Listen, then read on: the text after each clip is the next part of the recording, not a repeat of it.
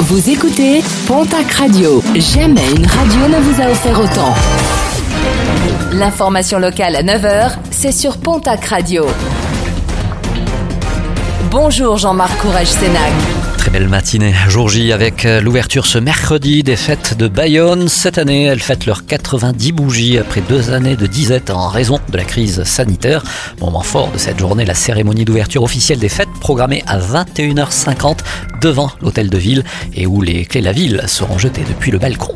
Un accident spectaculaire hier en début d'après-midi sur la route de la Mongie. Un motard de 48 ans a perdu le contrôle de son engin dans un virage. Ce dernier est passé par-dessus le parapet pour tomber dans un ravin 10 mètres plus bas. Les pompiers du groupe de reconnaissance et d'intervention en milieu périlleux ont été sollicités pour remonter les deux personnes qui se trouvaient sur la moto. Les affaires de violence conjugale se multiplient depuis le début de l'année à Tarbes et à Pau. Pas une seule semaine ne passe sans qu'une affaire de ce type soit jugée devant le tribunal. Pour expliquer cette hausse, la parole plus libérée des victimes, mais pas que.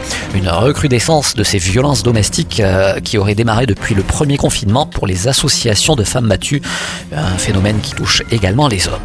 Un vaste appel à la vigilance lancé après l'enregistrement massif de noms de domaines internet en .fr, des sites web qui reprennent à quelques fautes de frappe près des noms de marques ou d'institutions bien connues. Exemple, le site douane.gov.fr à ne pas confondre avec le site douane.gouv.fr. Des mails frauduleux sont envoyés pour tenter de récupérer vos coordonnées bancaires ou effectuer des virements frauduleux. En sport cyclisme, la Pyrénées Cycling Trip se poursuit aujourd'hui avec une étape entre Sainte-Marie de Campan et Luzardiden. Le col du Tourmalet sera à cette occasion fermé à la circulation. Demain, jeudi, la quatrième étape reliera Otakam au col de Couraduc.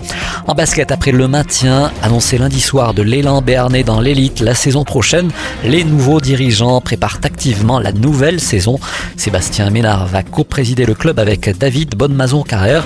Une réunion est prévue la semaine prochaine avec tous les acteurs du dossier. Il faudra également recruter intelligemment avec des moyens limités pour la saison prochaine.